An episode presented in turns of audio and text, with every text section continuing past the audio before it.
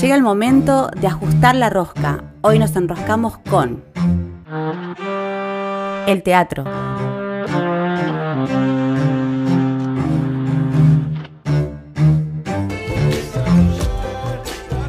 Seguimos en La Rosca. Hoy tenemos una invitada muy especial. Eh, Lucho, ¿nos querés contar quién nos está acompañando en esta tardecita noche acá en La Rosca Radio? Sí, hoy tenemos una, entrevistada de aquí de Fisque. Eh, ella es, bueno, gestora cultural y artista, es actriz, cantante y tiene algunos otros proyectos que ya nos va a ir contando. Se llama Karina Acosta, eh, a quien les damos las muy buenas tardes, noches. ¿Cómo va, Cari? Hola, ¿cómo les va, Chichi? ¿Todo bien? Hola. Todo súper. Hola. Hola. te faltó, te faltó, eh, hace dulce, forra botones. Ah, mirá. Claro. Ah, también hace muchas cosas de, ese tipo también. ¿eh? Es una, es una artesana. Increíble. Esa parte, sí. Ahora nos va a no, no, pero aparte es mentira, lo del dulce y los botones. pero, no, pero, pero, con los botones te veo más ahí. El, o por lo menos, como si fuera un botón lo podés hacer. Sí, total, no. total. Es como si fuera un botón, total. Porque bueno, esa, también hace escenografía, ahora nos va a contar seguramente de uno de los proyectos que tiene que está. Sí. Bueno, que estuve estudiando muchas eh, fotos que está quedando muy bueno uno de los proyectos. Eh, bueno, Cari, contanos para empezar, antes de hablar de esos proyectos, ¿cómo comenzaste con tu carrera artística? ¿Por dónde empezaste? ¿Por la música? ¿Por el teatro? Por, los botones. El, por, por, los botones o el Por dulce? los botones.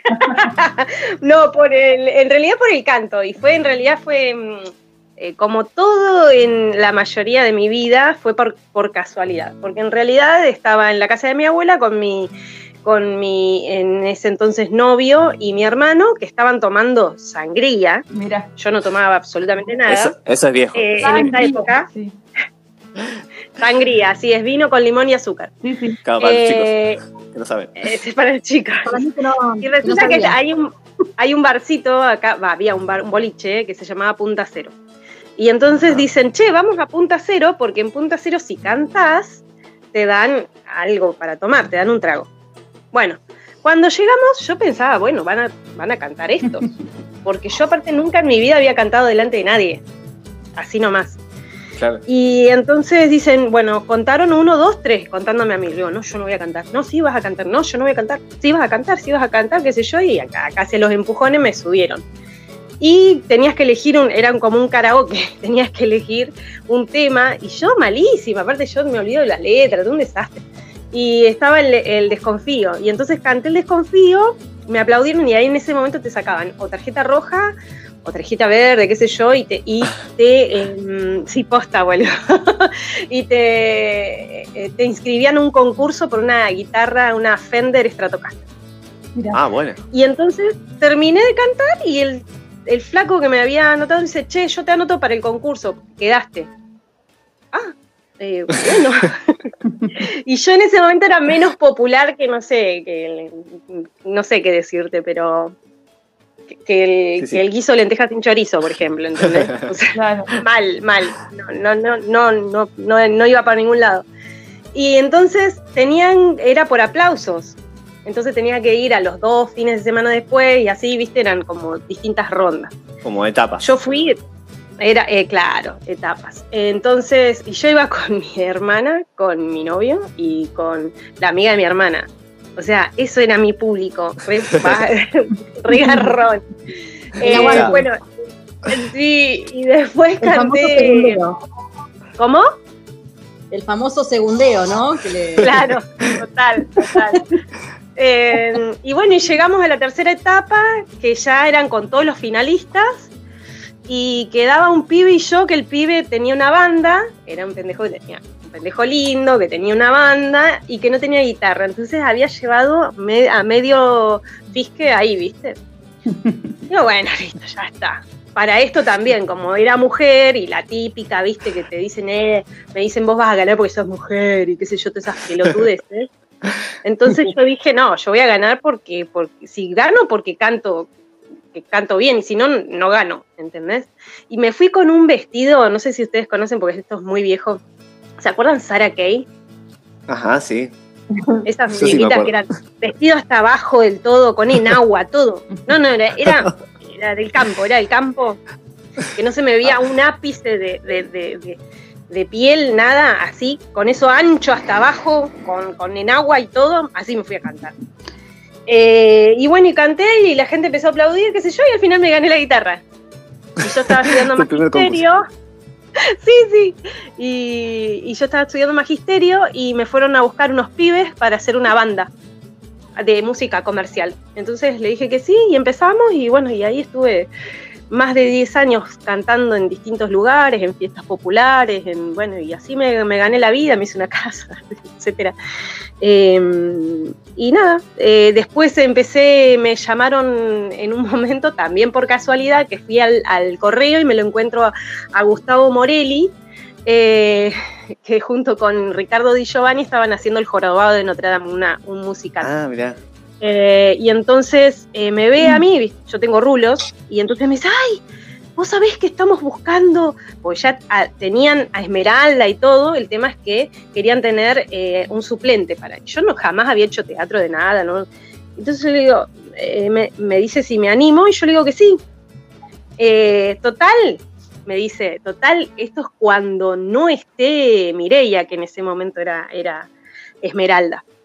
Claro, de Y entonces, ah, sí, bueno, listo. Entonces voy y aprendo mirando y qué sé yo, ¿viste? La primera reunión estábamos todos así, bueno, me dice, ella va a ser la, la suplente. Y, y entonces Mireia en un momento dice, sí, yo les quería decir que estoy embarazada, así que voy a dejar, ¿qué? No, onda. No. no, onda, ya tenés, o sea, ya tenés que empezar, onda, no.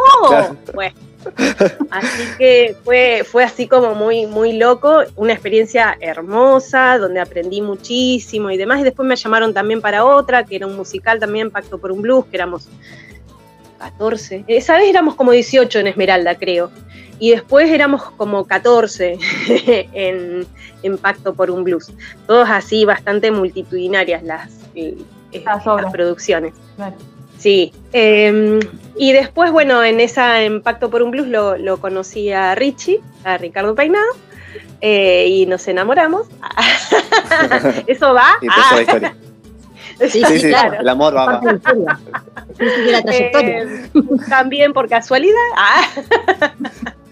Eh, y bueno, y así, no, posta que las casualidades han estado todo el tiempo en, en mi vida, ¿eh? no, no es hay mucha casualidad. Eh, bueno, y después eh, con él hicimos una obra que se llamaba eh, Clavado en el mío, que era de una, de una canción de Isabel Pantoja, que era un corazón todo clavado. Y era una, era de humor, era musical también de humor, con todas canciones súper conocidas que estaban en el imaginario de la gente, de Isabel Pantoja, de Valeria Lynch, de Patricia Sosa, de todas esas muy... Claro, ese. Muy fuerte. Sí, sí, sí, ese target. Sí. y era una obra que tenía videos, eh, contaba una historia, no eran sketch. Era toda una historia de, de una pareja eh, que se abandonaba y después, bueno, y en el medio estaban todas estas canciones que eran actuadas también, ¿no? Siempre en tono de humor y lo lindo era que la gente se moría de risa eh, y nos pasó algo muy loco con esa obra que la hicimos eh, siete, ocho veces en Casa de la Cultura, llenísima la sala, o sea, llenísima que ponían sillas. en ese momento se dejaba poner sillas. Y la gente se paraba a aplaudirnos. Como si no fuéramos de acá. Claro, como un éxito de una obra de. Rotundo, sí. total, total, total. No, no. Y aparte nos daba risa porque por ahí entraba uno de nosotros y la gente aplaudía. Ah, no, como el teatro porteño. por Dios. Claro, como el teatro porteño, como el teatro revista prácticamente. Te juro, te juro, fue un flash. Para nosotros eso fue un flash, porque no la, no la podíamos creer. ¿Qué? Y la gente parándose a aplaudir y la gente después afuera esperándonos para saludarnos. Gente que nos decía, ¿sabes hace cuánto no me podía reír? Cosas muy ásperas, ¿viste? Y vos decís, qué loco eso, muy loco. Gente que fue, la primera vez me acuerdo fue un tipo que le encantó. A la segunda vez llevó más gente. la última función llevó 14 personas más. Y él fue a todas las funciones. Sí, sí, sí, sí. Y él fue a todas las funciones, aparte, era muy loco eso. muy, muy loco. Y la gente, la prensa, así en general, a todos les gustó. Y después hicimos toda una movida en, los secundarios y llegamos a 1500 pibes en un mes. ah, como formación de espectadores, algo así. Exacto, exacto. Así que y los pibes también, viste, que de hecho habían, habían em, profesores y demás que nos decían, es increíble que los pibes no, no salten haciendo cualquier cosa en el medio, porque la obra duraba una hora veinte, chicos. Claro, la atención es como complicada más de esa edad. Claro, ¿viste? Y vos sabés que ni siquiera el celular agarraban los pibes. Y después lo que nos pasó muy loco es que los pibes afuera también se querían sacar fotos con nosotros y demás. Y nos pedían eh, amistad en, el Facebook y llegamos a las 5.000 de cosas de, un, ah, toque, ¿viste? Sí, sí, sí, en, el... De, la hora. Sí, muy loco, ¿viste? Y de hecho también lo que nos pasó, eh, que eh, llevamos gente también de la nocturna gente que, el día de hoy nos ve y nos dice, ay, yo, ¿sabes qué? No me gustaba para nada el teatro. Y cuando dice, qué aburrido me ir a ver teatro. Y después me, no, quería ir de vuelta y esas cosas, no, re lindas, ¿viste? O una vez me acuerdo, estábamos eh, almorzando en, un, en una parrillita em, con nuestro magro sueldo. una costilla para los dos. No. y entonces viene un flaco, ¿viste? El, mozo, y, nos miraba y como que se reía, ¿viste? ¿Qué onda, viste? Y entonces dice, yo, dice, capaz que ustedes se sienten incómodos, pero yo los conozco. Ay, sí, ¿de dónde? Yo fui a ver la obra. Esto ya había pasado cuatro años, chicos. Cuatro años. la gente lo el flaco nos muestra en el celular la foto que tenía abrazado nosotros. Ay, no. No, no, no, esas cosas, viste, realmente que, es muy loco. O, pibes que me ponían por privado, señora. Ah. Em, ¿Cómo señora? A mí, no, a mí me encanta que me digan señora, es como más otro level. eh, niño, ¿qué deseas? ¿Joven? niño. Eh, no me dice, mira, eh, mire señora, la verdad es que a mí siempre me están diciendo que tendría que estudiar teatro, qué sé yo, y yo nunca le doy bola, me pone el pibe. Dice, pero a partir de ver la felicidad que usted tenía arriba del escenario, quiero empezar a estudiar teatro. Nah, esas cosas. Eh. amor, eso en el público está sí, como algo inspirador, digamos. Pero cuánta retroalimentación, ¿no, Karina? Cuando te vuelve esto, lo digo uno, ¿no? También desde este quehacer, desde, desde el hacer artístico escénico, ¿no? De del efecto que tiene las artes escénicas para con el espectador. Sí. Y qué cuán retroalimentador es cuando te vuelve a vos como artista lo que te devuelve el público, aún a través del tiempo y de los espacios, ¿verdad? Totalmente.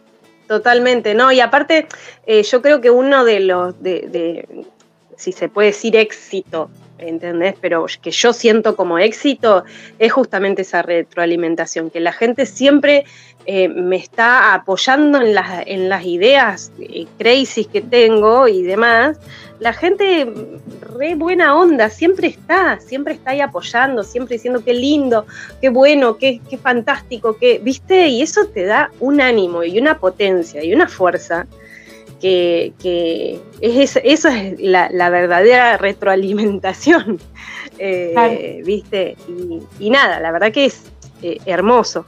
A partir, bueno, y a partir de ahí después eh, nos presentamos en, en un momento, estábamos en el camarín de Casa de la Cultura haciendo la obra y casi vivíamos ahí adentro, porque hacíamos como dos o tres funciones por día para los secundarios.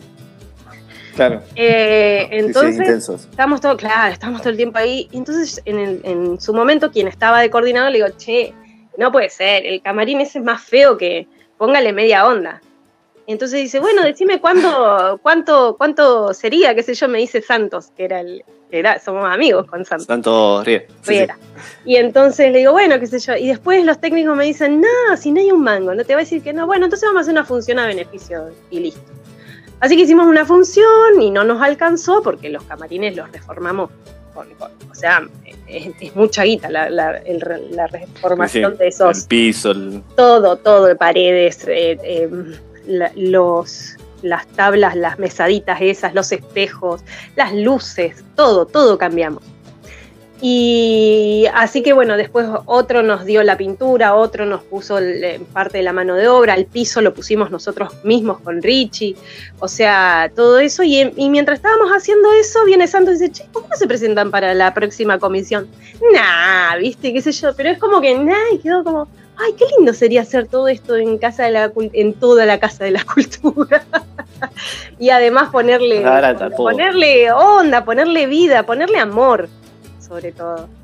Que era eso lo que, sentíamos que como que faltaba un poquito, ¿viste? Como esa calidez eh, de bienvenida para que la gente se anime a entrar, a estar, a, sentirse parte y demás.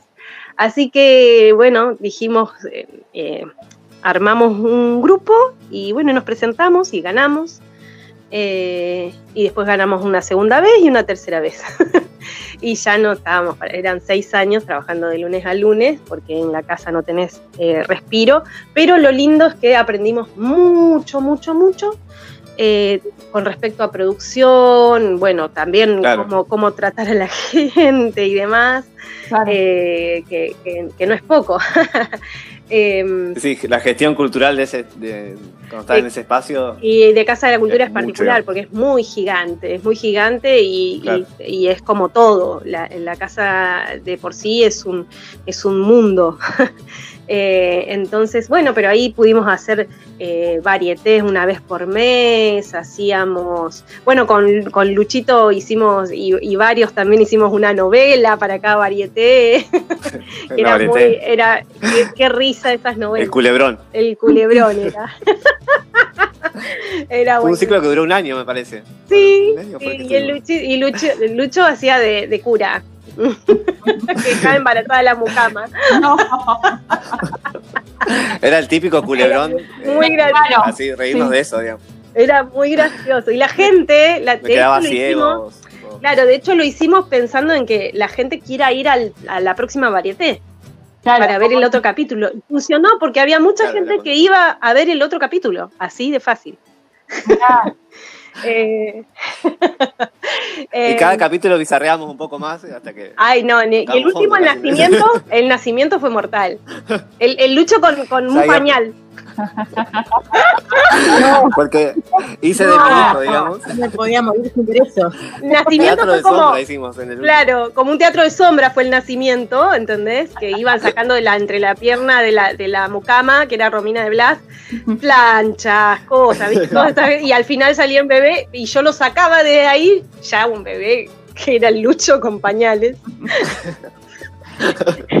y aparte el personaje de Lucho siempre le pegaba a la mucama.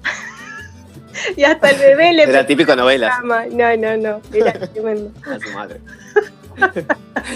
Era muy gracioso y la gente se reprendía en eso. Y bueno, después hicimos La Casa de los Espíritus, tres, tres funciones, no, tres... Eh, tres años. Ah. Tres años seguidos. Tres ciclos, claro. Sí, tres ciclos. Eh, y en, el último eran 63 artistas en escena, por ejemplo. Toda la Casa Oscuras, eh, la Casa de los Espíritus era la celebración del Día de los Muertos latinoamericanos no era Halloween ni nada. Y lo que hablábamos era de los muertos, ¿no? De, la muerte, de la, de, y bueno, de hecho habían hasta clown hablando de la muerte, o sea que eh, desde lo más risueño hasta lo más poético, a, no sé, lo más triste, emocional, eh, bueno, de todo. La verdad que había había de todo y había... un abordaje de las diferentes artes. Exactamente. De esa, temática. Y de esa temática de diferentes artes porque habían artistas plásticos, poetas, cineastas, em, teatreros, músicos, eh, de todo. La verdad que había de todo. Y, toda la casa se oscurecía, estaba ninguna luz prendida y habían como postas que les decíamos en, los tres pisos de la casa, el escenario, bajo el escenario, por todos lados, eh, distintas postas, el último año fueron 18 postas, fueron como dos horas de recorrido y la gente con un guía, que era un personaje también, cada 15 minutos salía un, nuevo grupo y habían tantos guías eh, como se necesitaba para recorrer todo, eso, ¿no?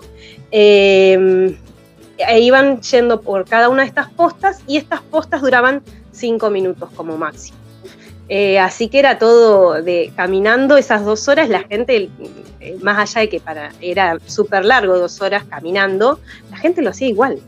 Y salía mucha emocionada, mucha, porque había de todo. Por ahí te, te morías de risa en un lugar y en el otro te sentías, eh, no sé, súper emocionado, sensible.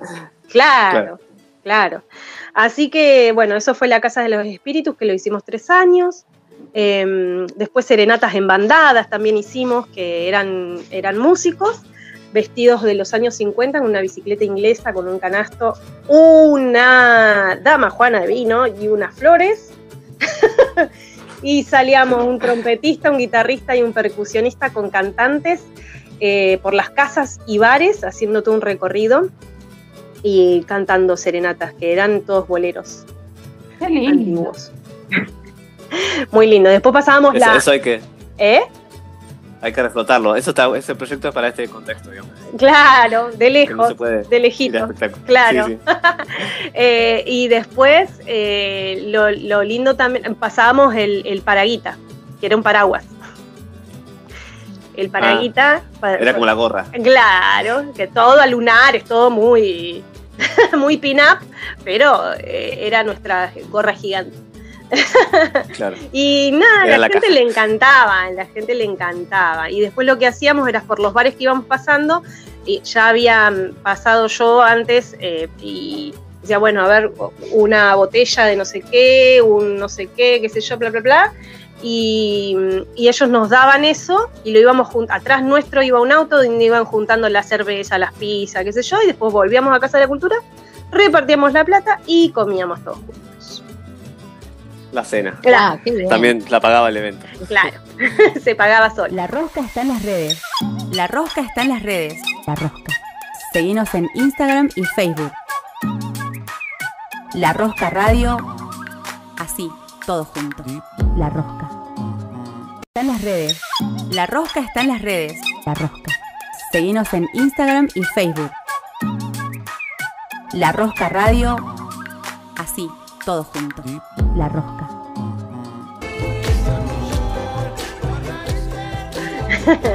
Así que, y bueno, y después vino eh, ya eh, lo más eh, grosso a nivel producción, que, es Casa Rufina, que son, en realidad somos 22 personas,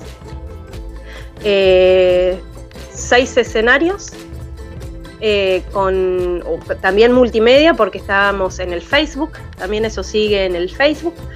Em, es una obra que desde que eh, se presentó el guion y se empezó a ensayar hasta la presentación solamente del, guion de, la obra, ¿no? No estoy hablando de, las corios ni nada por el estilo. Bueno, eso eh, tardamos tres meses y 16 días. 22 personas en hacer una obra con tráiler, con con es, eh, con todos los escenarios de época, porque esto transcurre en el año 47 en Argentina. Todo eso, eh, esa es la cantidad de tiempo que estuvimos de ensayo.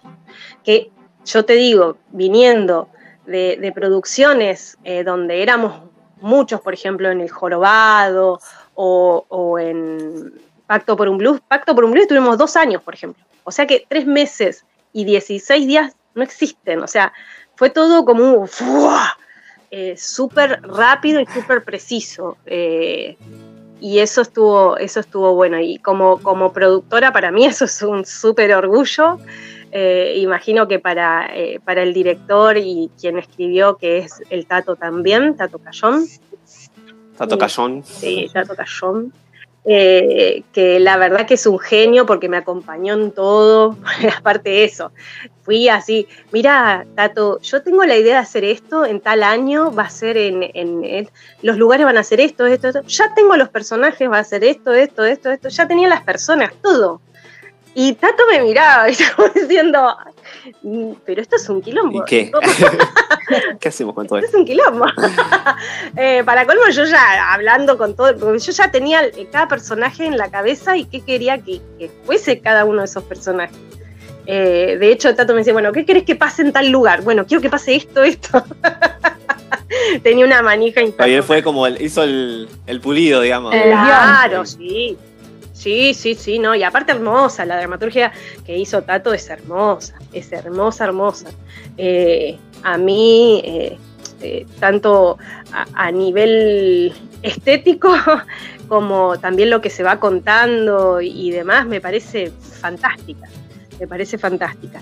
Y, bueno, también el desafío era en todo, en todo el vestuario, en toda la, porque era todo el año 47, que también es medio raro eso, porque en realidad todo el, el vestuario era del año 47, pero eh, la decoración de Casa Rufina del cabaret tenía que ser más antigua porque Rufina fue la que la inauguró en los años 20, o sea que eran, la decoración era más vieja todavía. Pero eso está un nada más de, esa época. Sí. claro, claro. Como venido menos, digamos, podía ser en algunas partes. Exactamente, exactamente como un bullying. Exacto. Y después otra cosa que, te, que puede dar fe eh, el Lucho, que el, porque esto es un policial, ¿no? Ambientado en el año 47 en Argentina, cuando llega el público, eh, también tenía una, dinámica bastante distinta, porque la gente sacaba una entrada y había cinco colores de entradas. Y según ese color de entrada era tu destino dentro de Casa Rufina llegabas a un, lugar común, que era el lugar de espectáculos, de, cabaret, donde estaba la rumbera con las bananas en la cabeza, los, marineros bailando, el mago, la cantante, bueno, todo ese tipo de espectáculos de cabaret. Eh, y en un momento te llamaban por el color. E ibas a una dependencia de ese, de ese burdel que podía llegar a ser el camarín de la diva, el, lugar donde estaba el dueño jugando a las cartas clandestinamente, o el lugar donde estaban haciendo el casting de las chicas nuevas, otro lugar donde había una adivina que era la hermana del dueño, eh, y otro lugar donde estaban eh, la habitación de las, de, las trabajadoras sexuales. Em, y en todos esos lugares habían pistas. Y lo que decía que Lucho puedes dar fe es que ninguno de los actores sabe ¿Quién es el, la, los o les asesines? Asesinos. sí, sí. Es verdad. es verdad. Nunca nos enteramos de nada. Claro, porque, porque si no podía filtrar. Tuvimos la dramaturgia ahí, pero no. Claro. Se podría filtrar y la idea era que. Claro, esa es la idea, que la gente pueda investigar eh, quién, quién era, ¿no? Eh, la verdad que tuvimos seis funciones, las que nos dio el, año, apenas eh, em, estuvo el, guion, saqué el permiso de los días de función y todo fue planeado según esos días de función y, todo a rajatabla como se había pensado desde un primer momento para, para, estar muy organizados. Así que en ese sentido estuvo eh, genial. Seis funciones a pleno, la gente hablando muy bien de, la obra, la verdad es que fue fantástico eso. Y bueno, después vino la pandemia con todo esto y por suerte, por suerte, eh, pudimos hacer algo más con, Casa Rufina, que es hacerlo tipo eh, un programa de radio, como si fuera un radio, un micro radioteatro. Eh, que no es... tipo podcast de radio teatro. Claro, que dentro de poco eh, con Gas, con la productora que, que, estamos armando, con, con, Gastón Acosta, Carlitos Baeza, Ricardo Peinado y yo, eh, las vamos a, subir como podcast también. Para que se siga difundiendo y la gente lo pueda escuchar y, ahí están todas las pistas en esos podcast. Y está en, Facebook también, ¿no? En Facebook. Lo que pasa es que en el Facebook, en el Facebook vos podés ver eh, eh, las fotos de todos los personajes y un poco de la historia de cada uno de esos personajes. Y después tenés los audios, pero los podcasts son como programas de radio donde em, hablan un poco de Casa Rufina, qué es, eh, qué era, en qué devino, y después hablan un poco también de los personajes que participan de esos audios secretos, porque es como que alguien los está escuchando, ¿no? Esa, esa es la idea. Ah. Eh, y entonces claro, y al espectador para el que no vio también lo pueda exacto pueda seguir eso es lo bueno que no claro porque mira por más claro porque por más que no hayas visto la obra y las dos cosas, tanto la obra como los podcasts, estén hablando de lo mismo, eh, se, y sin tocar ningún, ninguna parte del guion de la obra, acá, para que vos lo puedas ir a ver igual, eh, se hizo toda esta escritura que le hicimos con Tato, de nuevo. eh, exactamente, pero eh, ya te digo, son todas pistas y no necesitas haber visto la obra. Entonces eso también está, ah, está bueno, pues son dos cosas que tratan de lo mismo y demás, pero eh, pueden ir completamente separadas, no es necesario que hayas visto la obra. Entonces, bueno, es, es complejo todo eso. Pero, es complejo, pero es buenísimo trabajar de esta manera tan práctica, porque aparte no es un trabajo improvisado, es algo que en lo que uno le dedica tiempo, le dedica estrategias, pensamiento, trabajo de herramientas, y que está buenísimo porque se renueva al público, que es lo que une, desde el trabajo artístico requiere y necesita claramente. Eh, y nos permite continuar en este contexto pandémico también, y, no solo por fuera de la pandemia, sino también en estos tiempos tan complicados, porque el, trabajo y el reconocimiento artístico viene desde complicado desde antes. Claro. Y sí, tal cual. Eh, exactamente. bueno, y ahora con esta pandemia eh, queda todo más a flor de, eh, de piel, ¿viste? Ah, se ve el. Tal cual. se ve la marea roja. En, esta, en esta segunda etapa de la entrevista sería bueno que ahora nos cuentes, eh, si querés, los proyectos que estamos está llevando, además de este proyecto que nos estabas contando, que viene arreglado de Casa Rufina. hay ideas nuevas. Sí, hay ideas nuevas con como decía, con Gastón Acosta, con Carlitos Baeza, con Ricardo Peinado y conmigo, eh, armamos una productora que se llama Cuarto Pálpito, eh, que ya tiene un canal de YouTube, porque ese canal de YouTube va a tener distintas propuestas o listas de reproducciones. Una es eh, una que se llama Buenas y Santas, que son recopilaciones de historias reales de personas que han tenido hechos paranormales. No. Cuac. O sea, va a ser como eh, narraciones de historias concretas que sucedieron. Exacto. de hecho, nosotros hacemos toda una, una recopilación de esas historias hablamos con estas personas, eh, le preguntamos absolutamente todo para que no quede nada librado al azar y no tener que estar inventando cosas. Queremos que sea lo más fiel al relato que nos cuentan. Eh, lo bueno es que no damos nombres, entonces la gente se siente como mucho, porque es, digamos que es algo, un es, es tabú, y hay gente que no se lo cuenta cualquiera o lo cuentan en, círculos muy íntimos y se van pasando esas, van, se van perdiendo muchos de esos relatos y demás por, por esta cuestión de pensar que estaba loco, drogado, eh, borracho, etcétera, ¿no? Y que se burlen de uno y demás. Entonces nosotros no damos los nombres de las personas, pero sí contamos eh, tal cual los relatos y realmente hay, hay historia eh, exacto, que son historias reales, o sea, son casos reales de, cuestiones paranormales que les han pasado a estas personas. Entonces, em, eso está buenísimo. Te digo que ah, yo eh, como no quiero, viste, que me boludeen, hablando un poco eh, claramente, eh, los llevo, los traigo, los vuelvo a, repreguntar, qué sé yo, y te das cuenta cuando te están mintiendo, ¿viste? Y la verdad es que no he descubierto para nada que me estén mintiendo. Eh, y te digo que hay cosas que son tremendas, o sea, incluso hay casos que, paranormales que han pasado en el medio de un juicio delante del juez, de los abogados, de los culpables, de cosas muy extrañas. Em, y también ah, sí. ¿Y cómo hacen la selección de, estas personas? ¿Ustedes se enteran de su historia, la investigan y después se acercan a, preguntarles y a, y sí, mira, yo hay algunas, hay algunas que ya conocí algunas, algunos casos y los primeros me fui directamente a hablar con esas personas. Eh, y después eh, lo, que, lo que hice fue poner en el Facebook si alguno tenía algún caso paranormal y me bombardearon.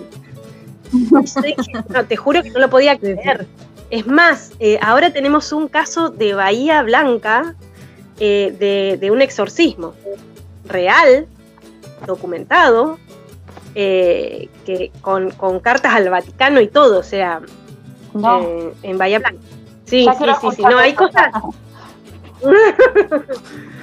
Te digo que hay cosas tremendas. Próximamente. Tremendas.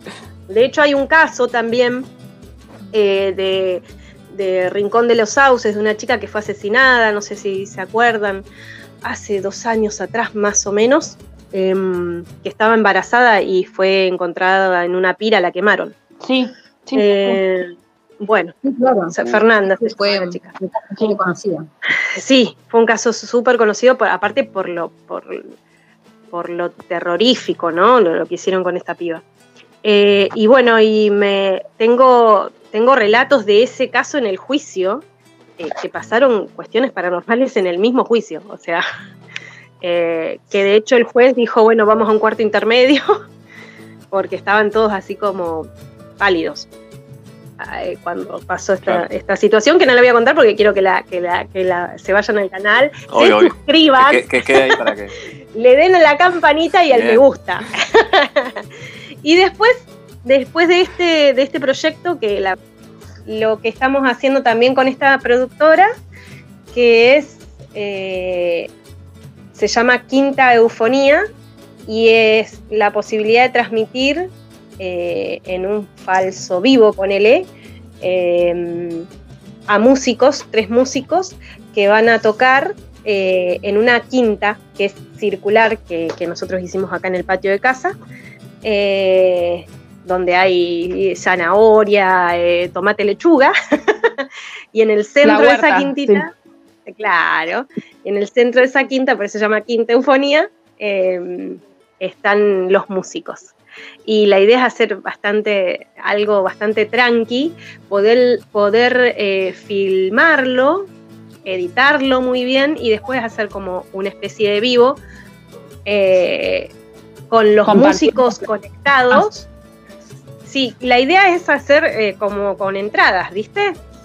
Entonces podemos activar un poco esta cuestión que, para lo artístico está bastante complejo, pero bueno, obviamente eh, respetando todas las, normas eh, actuales de protocolo y demás. Eh, que para eso obviamente nos estamos informando, nos estamos, estamos haciendo todo ese, el informe que se requiere para poder hacerlo sin que nadie termine enfermo. Así que, bueno, y, eso se llama Quinta Eufonía y seguramente el mes que viene esté la, el primer espectáculo eh, en vivo desde la Quintita. Entonces, bueno, ahí también vamos a estar compartiendo desde la rosca. Expectantes para el estreno. Ni hablar. Sí, sí. Ni hablar. Karina, también, también sabemos y hemos visto por ahí en tus redes que estás trabajando en otro proyecto que es Merlina, ¿no? Sí, sí, con Merlina. Sí, bueno, lo que pasa es que son un montón y yo me voy como olvidando de cosas. y la edad. No, porque, porque aparte nos, bueno, o sea, a mí principalmente que te sigo en las redes me llama la atención esto de la miniatura, eh, el detalle. Sí. Eh, y bueno, si nos querés contar algo de Merlina también. Bueno, Merlina es un proyecto de stop motion eh, con un personaje que, tengo hace mucho tiempo y una idea que tengo hace mucho tiempo, pero bueno, como todo el mundo sabe, esto de, poder mover un objeto inanimado, en este caso la muñeca, eh, requiere muchísimo tiempo. Eh, y obviamente con, las actividades y responsabilidades de Casa de la Cultura no, las podía hacer. Ahora con esta pandemia ya tengo más tiempo, de hecho los momentos que me dedico son capaz de ocho horas al día, eh, porque es, es, algo muy minucioso. Lo que estoy haciendo en estos momentos son eh, los escenarios, que son cinco habitaciones de la Casa de Merlina.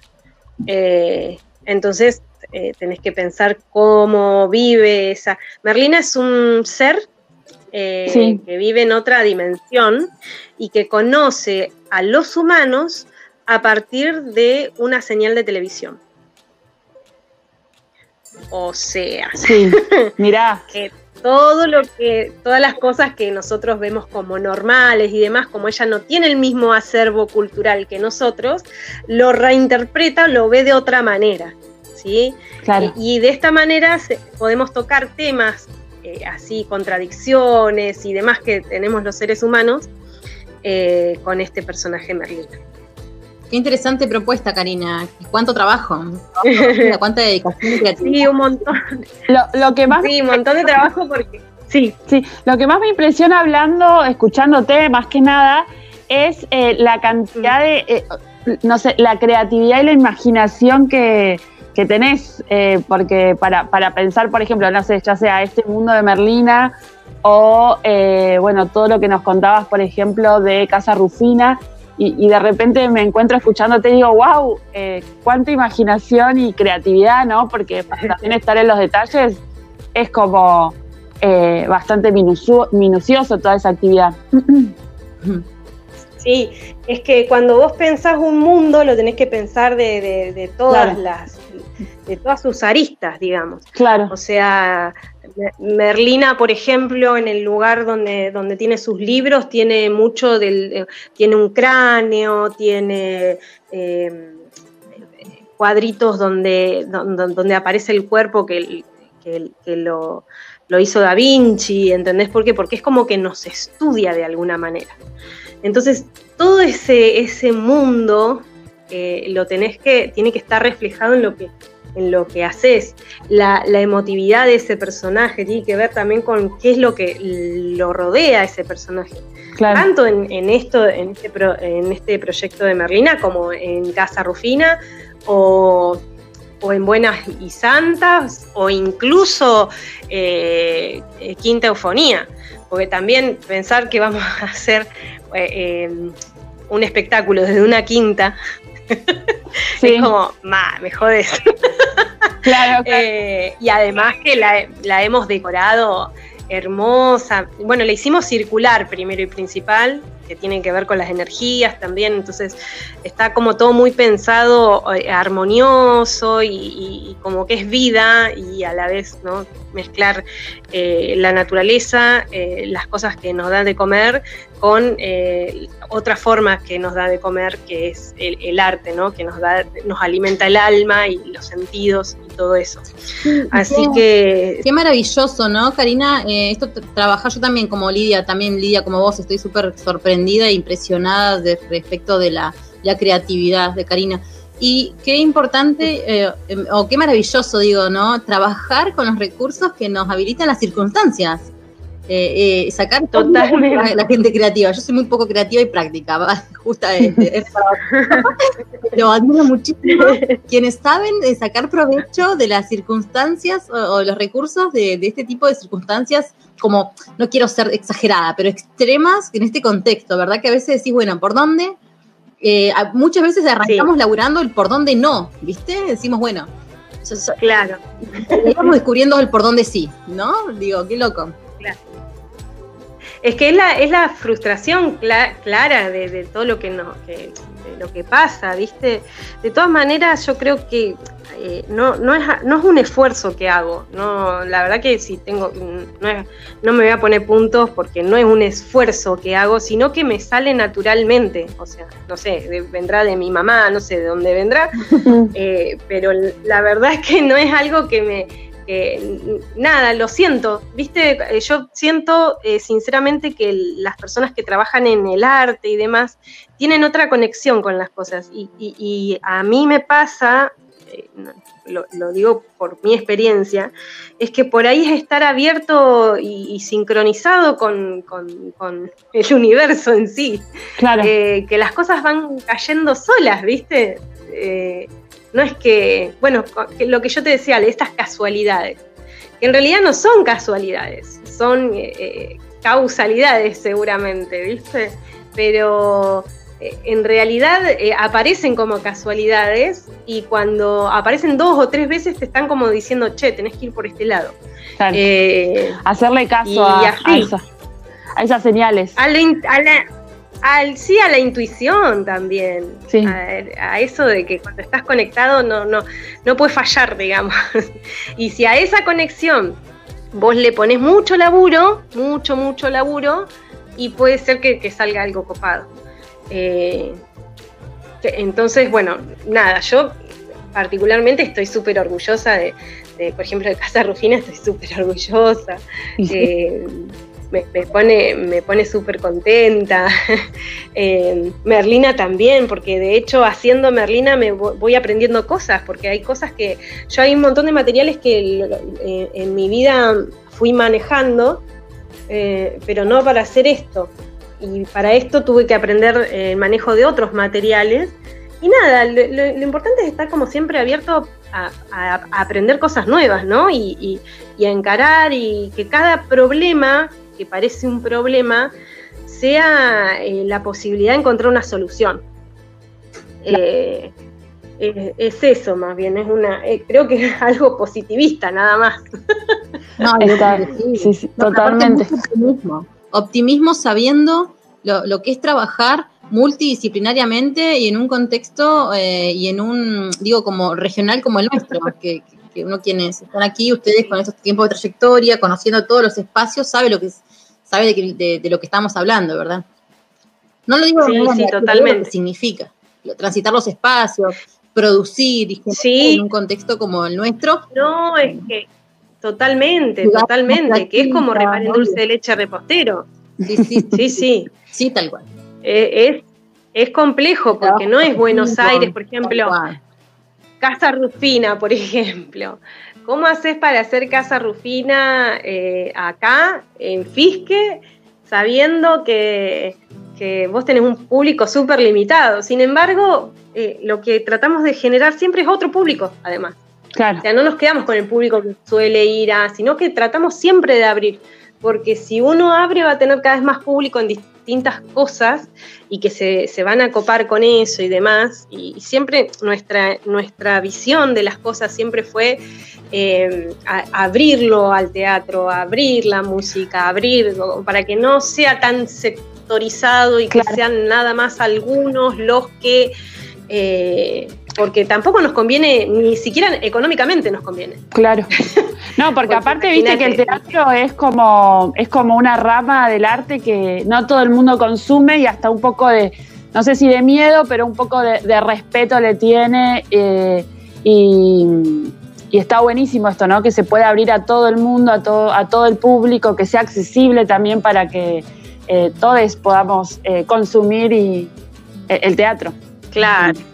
Y que no sea encriptado, sobre todo, ¿viste? Porque cuando es encriptado es para una determinada. Que está bueno, o sea, en realidad está buenísimo también que, esté, que, que, haya teatro encriptado. Está buenísimo que haya de todo tipo de teatro. Claro, que, eh, exista la oferta. Siempre pensando. Exactamente, y siempre pensando en que eh, cuanto más oferta, más posibilidades tenés de tener, de, de ir creando también público gente que quizás nunca fue, de hecho yo sé que eh, mucha gente que fue a ver Casa Rufinán no había ido nunca a ver teatro, por ejemplo. Claro, eh, sin embargo fue y la pasó bárbaro y entendió todo. ¿Entendés? Entonces eh, yo creo que tenemos que estar como siempre abiertos a, a, todos, ¿no? Que sea cada vez más grande ese abanico de, público, porque también nos conviene, nos conviene a nosotros. Imagínate que esto en Buenos Aires, todos los fines de semana tendríamos que estar haciendo de, jueves a domingo funciones. Funciones, tal cual. Acá no puedes hacer eso ni a palo. o sea, acá podríamos hacer dos funciones. Sin, de todas maneras, ojo, eh, fue un montón de gente, son 104 personas iban por función. Qué buena temporada. Eh, y la verdad que Sí, la verdad que estuvo re, lindo, la gente, ya te digo, muchísimas cosas hermosas nos, nos escribía y demás. Eh, aparte del abrazo final y demás, bueno, y eso te pone súper contento y decís, sí, todo, lo que, todo el esfuerzo que llevó esto lo vale. Y todo eh, este, todo este tacto para el trabajo lo, lo hace el entrenamiento. ¿no? Digo. Claro, sí, bueno, y esa creo es una de las cosas que aprendí en Casa de la Cultura, ¿no? Que tenés que, son, es poner una fecha, es organizar el laburo, es contar con esa gente, es, eh, viste, y así eh, hacerte una rutina de laburo constante eh, y más de una vez, yo soy una enfermita, más de una vez las 24 horas del día pensando, porque es así. Yo cuando, cuando me, me, copo con algo, estoy, todo lo veo para ese lado, ¿entendés? Como que todas las fuerzas están ocupándose de eso y entonces ahí también vas como descubriendo un montón de cosas que están buenísimas. Genial, Karina, maravilloso. Sí, Karina, ha sido un placer hablar con vos, compartir acá este momento de la tarde. Se nos acaba el tiempo. Eh, así que por ahí, si querés compartir a los oyentes y amigas que escuchan La Rosca, eh, tus redes para que puedan seguir y también, bueno, las redes de Cuarto Pálpito Productora. Em, sí. Bueno, eh, primero agradecidísima, hermosa entrevista, me sentí re súper cómoda, así que me encanta. los, tres me trataron fantásticamente bien. Buenísimo. y nada, y contenta, em, les doy las redes, las que hoy me interesan sí o sí, son la de Cuarto Pálpito, eh, que tiene su YouTube y ahí eh, en esta semana ya eh, vamos a postear el primer capítulo de Buenas y Santas. Así que es toda una unos nervios increíbles y necesitamos llegar a los mil suscriptores para poder empezar a monetizar también, ¿no? Que es algo, es un camino largo, pero bueno, eh, constante y con mucho laburo.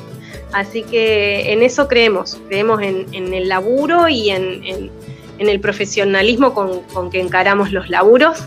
Por suerte estoy en, Cuarto Pálpito eh, con personas que son muy laburantes, eh, muy amorosas y, muy capaces. Entonces estoy chocha con eso. Eh, y agradezco, y agradezco que se haya hecho ese grupo, así que esta productora. Bueno, entonces, entonces también vamos a estar agitando de las redes ahí que se suscriban al canal de Cuarto Pálpito Productora. Y te agradecemos, le contamos a los oyentes que Lucho se ausentó un ratito, pero ya vuelve. Así que por eso no lo están escuchando. Em, pero ya va a volver a la rosca en un ratito nomás. Así que, eh, Karina, te agradecemos, te mandamos un abrazo enorme. Ojalá que pronto, bueno, estemos en, la radio y que por ahí sea otra forma la conversa, ¿no? Que volvamos a esa antigua normalidad. Eh, pero desde ya te agradecemos por, por toda esta, eh, esta contada que nos hiciste de tu trayectoria. Muchísimas gracias. Gracias. Gracias a ustedes, hermoso el programa, ya lo he escuchado en varias oportunidades y sigan rosqueando nomás. Dale, gracias. Muchísimas gracias, Karina. Un abrazo. Un abrazo enorme y bueno, seguimos en la rosca. La rosca. La rosca. La rosca. Un programa que da vueltas.